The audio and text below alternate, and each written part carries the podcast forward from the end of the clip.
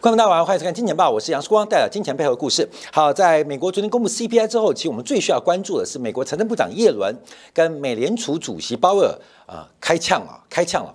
尤其耶伦啊，在昨天接受《华尔街日报》的专访二十八分钟的过程当中，讲了三个没有，没有知识，没有理由。没有借口，哈，这个直接对于今天晚上啊鲍威尔的利率决策丢出了三没有，哈，没有知识，没有理由，没有借口。那到底指的是什么？没有知识，什么没有理由，什么没有借口？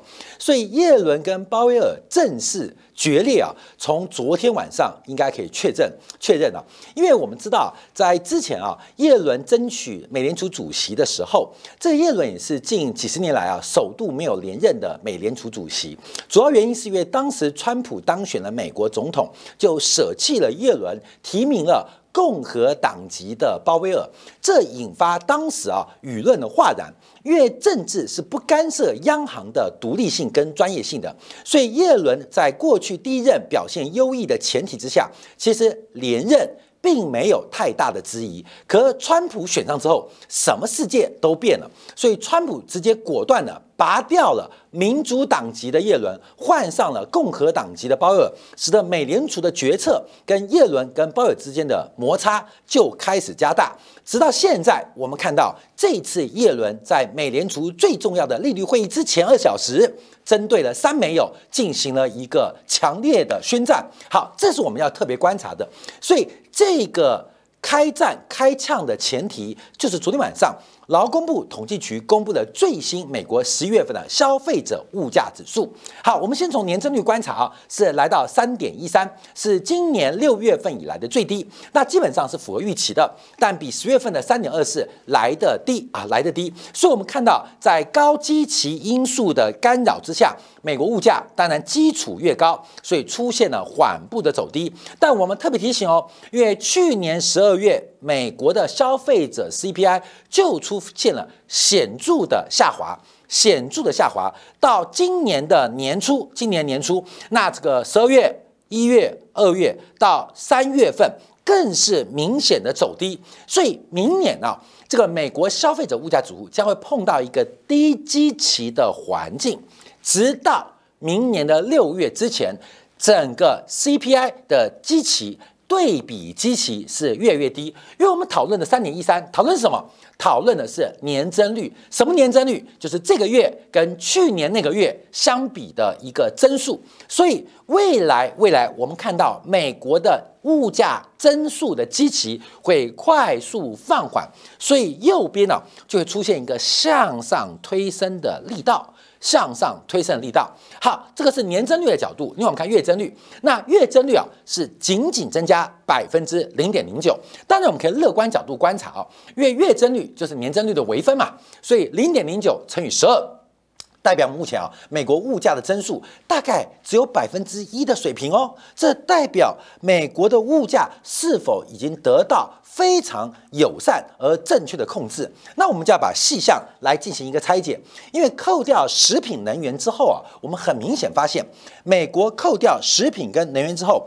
整个的消费者物价的水平仍然高达百分之四啊，百分之四，扣掉食品能源之后，月增率是百分之零点二八，甚至比十月份的零点二二更高。所以，假把零点二八简单乘以十二个月，那目前美国物价扣掉食品跟能源，年增率仍然在。百分之三以上，那食品跟能源占整个 CPI 权重来到百分之二十点四，也就是有将近八十 percent 的其他的。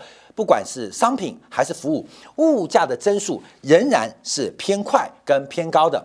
所以，我们再看一下，到底什么偏快，什么偏高？我们先从 CPI 的月增率做观察，因为能源的价格从月增率的角度，即十月份下跌了二点五 percent，十月份又下跌了二点三 percent。当然，十二月份，呃，纽约轻原油价格啊，又跌破了七十块的整数关卡，所以油价是一直拖累。美国 CPI 最重要的向下拉力。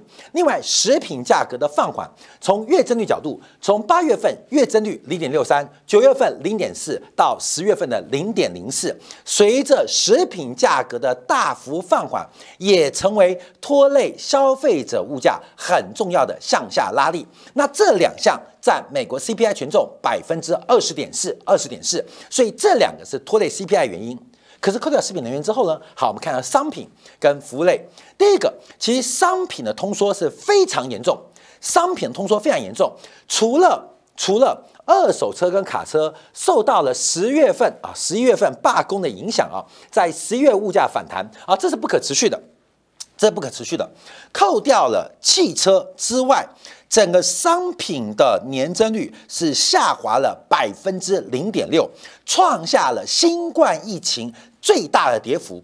所以，美国从商品消费来讲，不仅没有增长，而且已经出现通缩的局面。美国的商品消费已经出现通缩局面，包括了娱乐消费啊，娱乐娱乐用品啊啊，是 Xbox 啊这些东西，平均下滑了零点六 percent，服装类下滑了一点三 percent，我们看到家具家电下滑了零点七 percent。好，我们观众看一下，这是年增率角度，全部都在跌，全部都在跌，所以美国商品的消费环节事实上已经早入进入一个物价下跌，所以一般来讲。叫 deflation 啊，就是通缩的环境，商品哦是真的非常不景气哦，真的非常不景气哦。可是扣掉商品之外，好，第一个这是仍然有强劲力道的是租金，但租金啊受到美国劳工部统计局更改指标的影响，明年度啊这个租金的算法会从原来的抽样挂牌价格改为实价登录。所以，对于美国明年租金的通胀，将会有显著放缓的空间，显著放缓空间。哎，最近啊，改消费者物价指数基期的还有一个东协的大国印尼啊，印尼直接把物价的基础直接拉到二零二二年，让整个物价计算的水平标准变不一样啊，因为二零二二年物价最高嘛，所以印尼啊。政府啊，统计局就直接把物价的基础用二零二年作为一个基期，这样话对于印尼央行就有比较大的空间哦。各位？考试考不好怎么办？一种是作弊，一种是改标准。所以各个呃国家统计局啊，可能是优化，可能是更加的一个准确，更加的符合贴近现实状况，开始改标准。所以明年度啊。呃，就从呃下个月一月开始啊，美国劳工部统计局对于物价，对于特别是物价的租金部分，将会用实质的成交价格、实质成交的租金来进行计算，而并非用现在的挂牌抽样计算。所以明年呢，这个租金通胀应该会出现放缓的格局。好，扣掉了租金，租金占多少？租金在百分之三十四点六，扣掉了商品，商品在通缩。百分之二十一点三，我讲这个百分比是权重，扣掉一再跌的能源食品百分之二十点四，哎，扣掉这三大项，其实美国的消费者物价的权重就剩下百分之二三点六哦，可偏偏就是这百分之二三点六不断的。走高跟强劲，这一般来讲就叫做服务类的消费。一般在一般来讲，扣掉商品之扣掉这个住房之后，叫核心的服务类的消费。那这一方面是非常非常强劲，特别是医疗服务跟交通服务。那医疗服务跟交通服务当然有医保的算法，这我们节目前期提过。更重要是医疗服务跟交通服务的成本走高，最重要的连接都需要大量的劳动力。这就跟上礼拜五的非农新增就业机会跟失业率就高度连结哦，因为医疗服务跟交通服务是最消耗、最消耗人力的一个产业跟消费啊。交通服务，比如我们讲外卖嘛，这个外卖啊，外卖的食品价格是食品价格，可外卖的小哥费用。医疗的看护费用，这都需要耗量大量的劳动力，所以它是巨大的劳动缺口的产业。所以为什么非农跟失业率会捆绑？因为偏偏这其中百分之十二的权重，它未来推升美国物价的方向是非常非常强劲，除非美国失业率大幅度的反弹攀升，让职缺大幅的得到满足，工资的增速能够放缓，供需紧张的情况能够解决，不然包括的医疗服务跟交通服务这两个是明年最大的。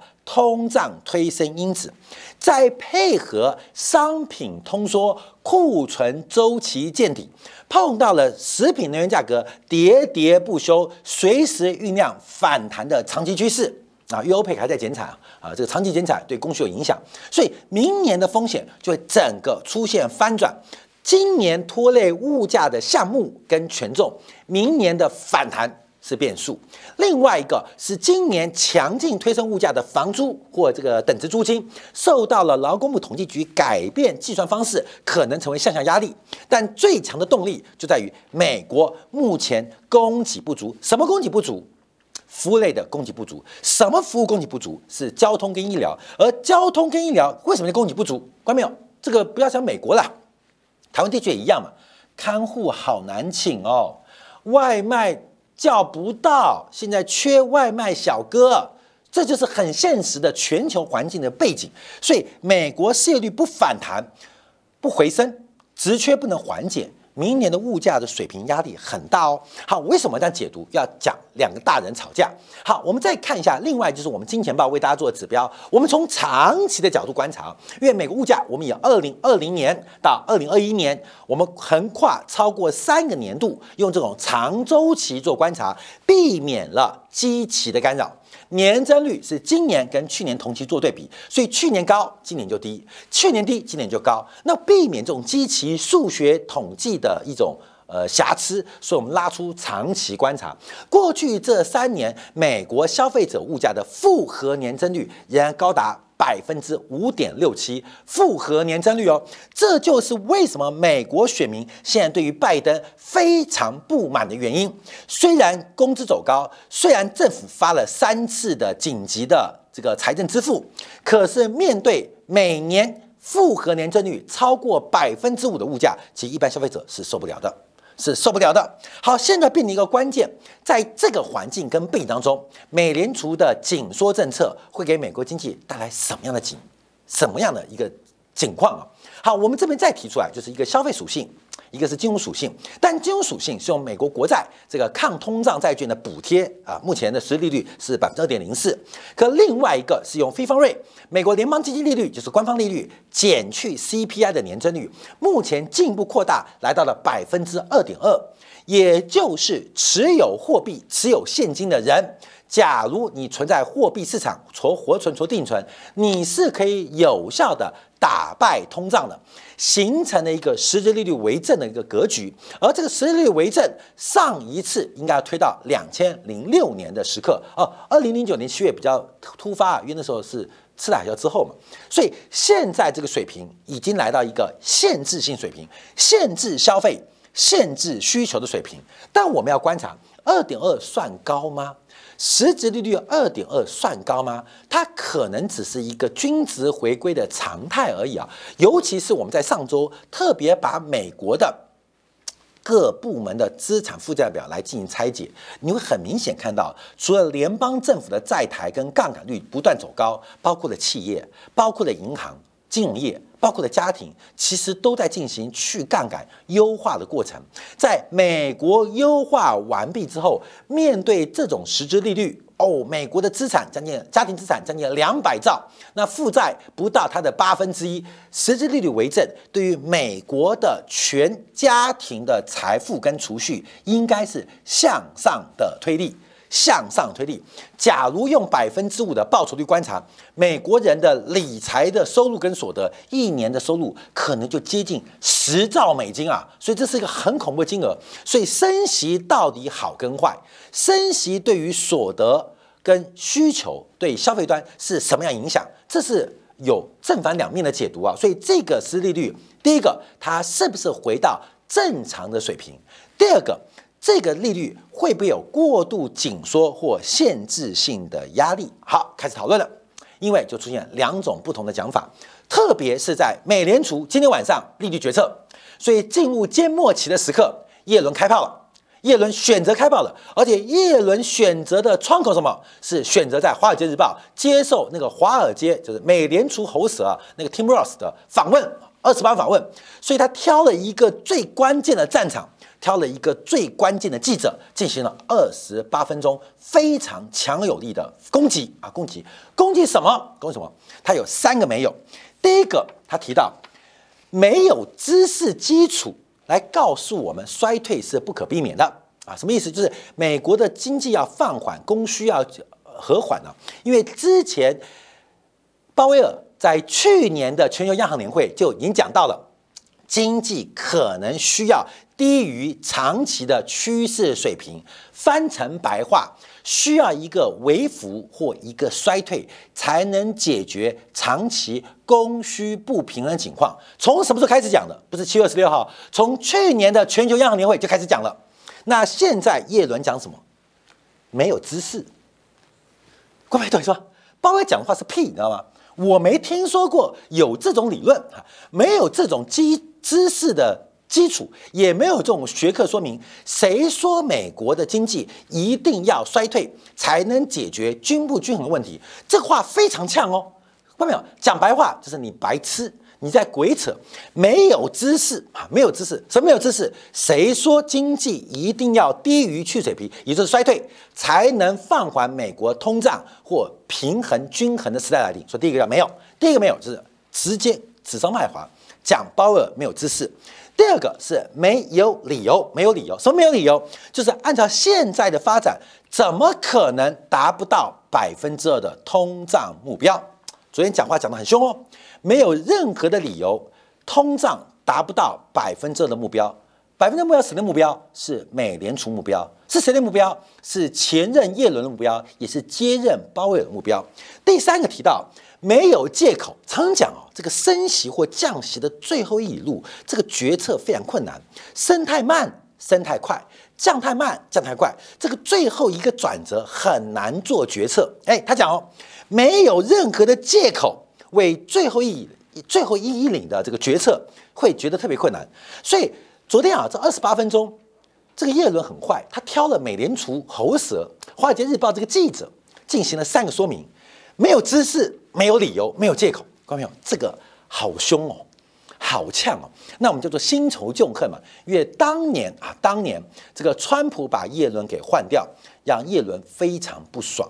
啊，关键为什么？因为叶伦是这个美联储啊长期培养的犹太精英啊，二十五岁就拿到了经济学的博士，非常早期就进入美联储来进行工作，是整个美联储体系长期培养的一个明星，而且的确在他第一任任内当中非常非常成功而完美的完成他的使命，连任第二届或连任第三届本来就是理所当然的，可是因为根正根不正苗不红啊？为什么红嘛？红是共和党。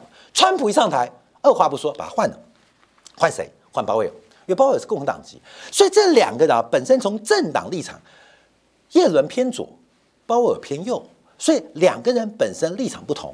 再加上川普毁坏了过去政府不干预美联储的独立政治地位，那叶伦对于鲍威尔的不满。对于川普的不屑，其实就反映在这一次的利率决策当中。所以叶伦一个那么有这这个呃呃呃呃教养的一个优秀的领导人，这样没有知识哈，没有理由，没有借口，直接选择什么时间点？选择美联储的缄默期，选择二十小时之后，美联储即将进行利率决策。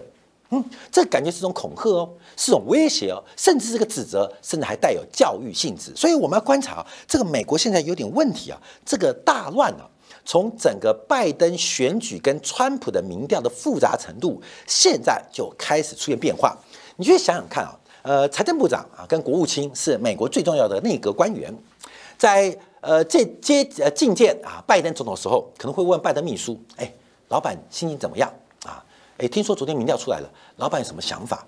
那秘书说：“嘘，老包在旁边，少讲一点。为什么？因为老包是川普的人，可能是间谍哦。嘘，叶妈不要问，不要问。等老爸走的时候，哦，这个最近民调一直有问题耶。叶叶妈想想办法吧。这个我们怎么做？发了钱之后，选民还不爱我，去爱那个死老头。糟老头对死老头了，看到没有？糟老头死老头，但谁是死老？死老头是拜登，那个糟老头川普，反正年纪都很大啊，对骂啊。所以你看，耶伦跟鲍威尔在同时要跟拜登开会的时候，你去想问题，开会还真聊国家大事啊？哥们，你去想想拜登的利益，拜登团队利益都在讲民调嘛。最关心的不是什么 CPI，不是什么失业率，什么 non-farm payroll 啊不重要，最关键是民调啊，民调跟提名的变化。哎，那个议员现在选情怎么样？哎。呃，民主党明年这个选区会提名谁，都在讨论这些啊，都在讨论这些。所以老八跟叶伦呢，基本上他们矛盾。第一个碰到了关键利率决策的转折，第二个是碰到选情剩下不到一年的时间出现很大的变化。那叶伦还有更大的压力，什么压力？昨天美国财政部公布啊，这个十一月份的美国的财政赤字暴冲，来到了三千一百四十亿美元。赤字来到了三千一百四十亿美元。那当然，十月份很不错。十月份还记得吗？因为这个加州很多的这个呃这个，因为当时天灾的这个税收款啊延后拨入，所以十月份当时啊这个美国的这个财政赤字是很低的。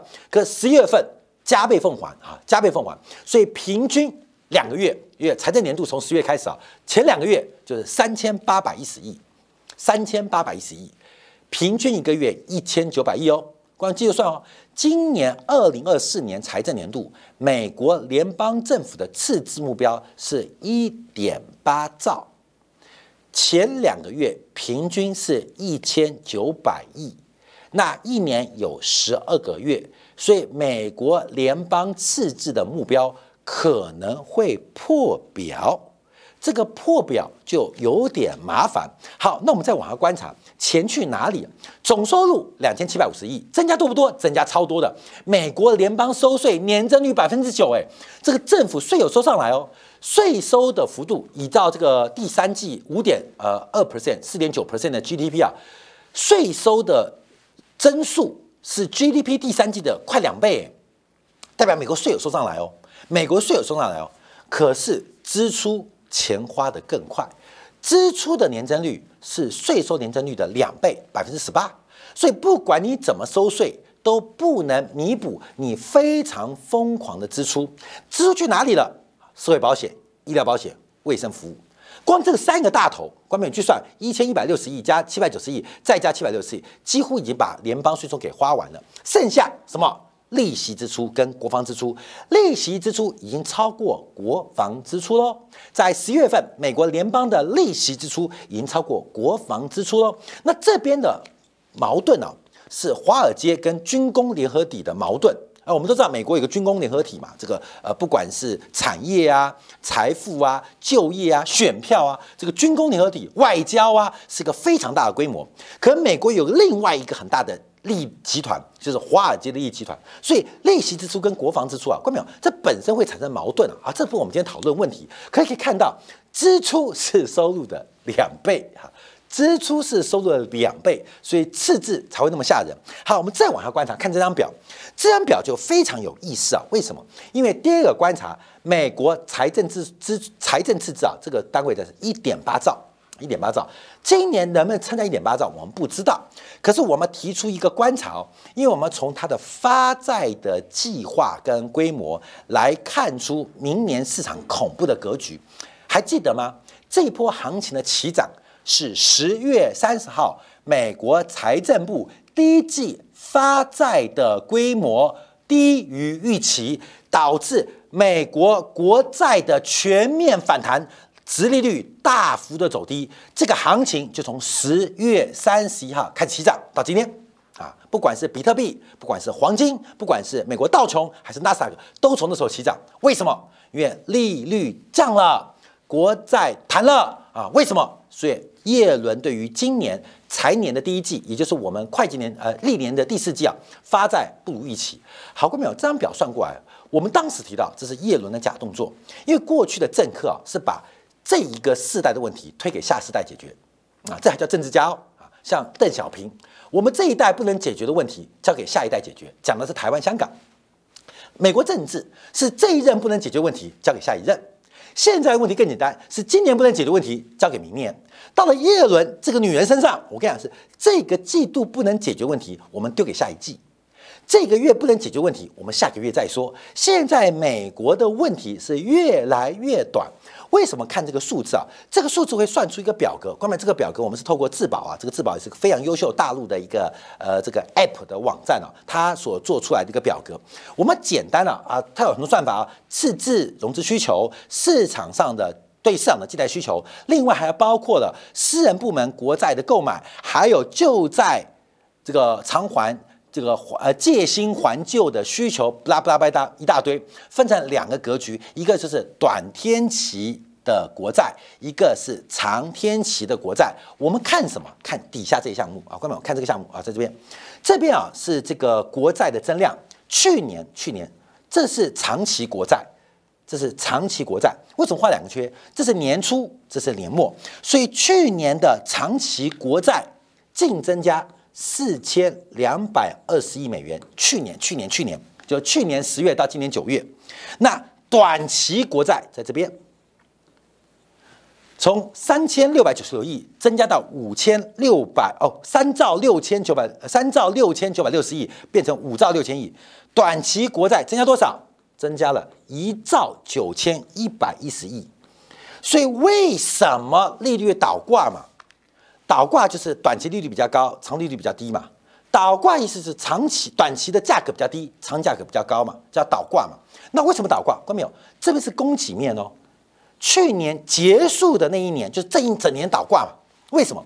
因为短期的供给爆掉了嘛。短期的供给有多大？是净存量，是美国建国两百年来，我跟你讲，一年增加五十 percent，从三点六兆直接变五点六兆。就增加五十 percent 哦，两百多年来也没有那么快进行短期国债的借款，叫做供给，所以那么大的供给把短天期的国债价格给压垮，殖利率就暴冲。所以为什么一年期、两年期啊、几个月期都那么贵？除了有美联储升息之外，最重要的核心看筹码，供给爆了嘛？两百年，美国建国两百年来从来没有那么大的发债规模，短天期哦。相反呢，为什么长天期价格一直虚高，利率在低档？因为这个发债规模净增加也不过四千两百二十亿。嘿，关没有？筹码密了，为什么会倒挂？短天期价格太低，利率太高；长天期价格太高，利率太低。就这样，这筹码论。好，我们看一下，那今年呢？啊，今年发生什么变化？好，我们把它涂掉来观察。今年我们看到短天期的国债发行会从一点九兆一兆九千一百一十亿亿啊亿亿降到降到六千两百亿，也就是短天期的国债供给会较去年度就刚刚结束的九月底啊。会剩下三分之一，新年度的短天期国债的供给会打掉三分之二，变三分之一，供给减少了，价格怎样？至少不会再跌了，会反弹。长天期国债的发行会从四千两百二十亿，你知道变多少吗？会变成一兆两千零八十亿美金，这是目前表弟计划，最起码这样。所以长天期国债的供给会暴增两倍以上。所以倒挂要结束，各位没有？你先不要管美联储的利率政策，你先管供给面，完全反过来哦，完全反过来哦。短天期供给过大，压垮了去年的短期国债价格；长期国债供给不足，所以撑住了长期国债价格。可是到了今年哦，现在本来第一十一十月、十一、十二月就发发生哦，可叶伦干嘛？十月三十号说我们晚点发。啊，就是股市大涨原因。可是总量在这边哦，今年的长债发行量暴增超过两倍，净增加超过两倍，而短天期国债只剩下去年三分之一。好，关门来了，供给增加不增加？价格走低，供给减少，价格走高，跟利率是反向关系。我们再看二零二五年哦，这个表格也出来了。二零二五年长期国债会进一步增加到一兆八千两百四十亿，短天期国债会增加减少到一千两百六十亿。啊，这是目前大概的表定，所以叶伦在干嘛？叶伦其实这个财务财政部长其实位置快保不住的啦，所以人之将死，其言也善吗？所以没有知识，没有理由，没有借口就骂出来了。还是他已经狗急跳墙了？这个事情已经撑不下去了。我已经替美国的一个债务风暴多增加了，多争取了三个月的缓冲期。可是你这个白目的鲍威尔竟然还在犹疑不决，明年的债市腥风血雨，美国的资产价格风险极大，这不是黑天鹅，这叫灰灰犀牛，风险就在面前。我们做了一个逃命坡，而这个鲍威尔竟然不知道逃命坡的含义，还认为美国经济很强，你懂吗？我苦心做一个局，你竟然迷在戏中。好，这是我们看到市场上。现在最新可能变化发展，其实啊，从很多其实必然发生的，有时候很多事件是偶然发生的。呃，AI 忽然在今年爆红，这是偶然事件。可 AI 迟早会成为科技替代的一个工具进步，这是必然的。只是必然的环境，我们不知道发生的时间点。所以一个叫择股叫必然，一个叫择时叫偶然。择股很难，择时也很难啊，因为挑到了 AI。讲了十年了，谁知道今年爆发？知道的话就记得年初重要 NVIDIA，对不对？那你知道好啊？你买了吗？没有。好，这择股很重要，择时更重要。好，各位朋友，我们先告诉你，就是择时啊，择股择股。美国的债务爆掉是爆定了，那至于是哪一天呢？不确定。至少叶伦替市场争取了三个月的缓冲期，就是这个季度。这个季度结之后，明年第一季呢？丑媳妇要面对公婆，尤其对于耶伦来讲，对于拜登政府来讲，碰到一个白目的鲍威尔，这场大戏，明年二零二四年的好戏才刚刚开始登场。好，休息片刻，我们在今天港，我们再回去讲大陆哦。今天大陆股市啊又跌，这个最近啊，在台湾呢一直有个政治的这个呃玩笑，就是马英九叫做死亡之握，马英九握什么人？那个人不是倒了霉，就是倒了大霉。最近啊，大陆很特别。只要点什么什么崩盘，点什么什么不涨啊！所以大陆今天啊，第二公布了最新十月份的金融数据。另外，中央经济工作会议到底给出了什么样的答案？那陆股今天的拉回怎么做解读？油价破底了。好，我们休息片刻，在精讲部分为大家做进的观察跟掌握。